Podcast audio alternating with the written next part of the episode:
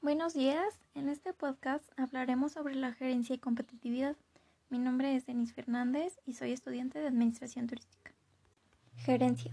Posee algunas características las cuales las aplica un verdadero líder dentro de su empresa.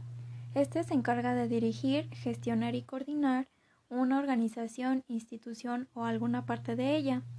También representa a la sociedad frente a terceros y coordina todos los recursos a través del proceso de planteamiento, organización, dirección y control a fin de lograr objetivos establecidos. Competitividad. Es la capacidad de competir para conseguir un fin.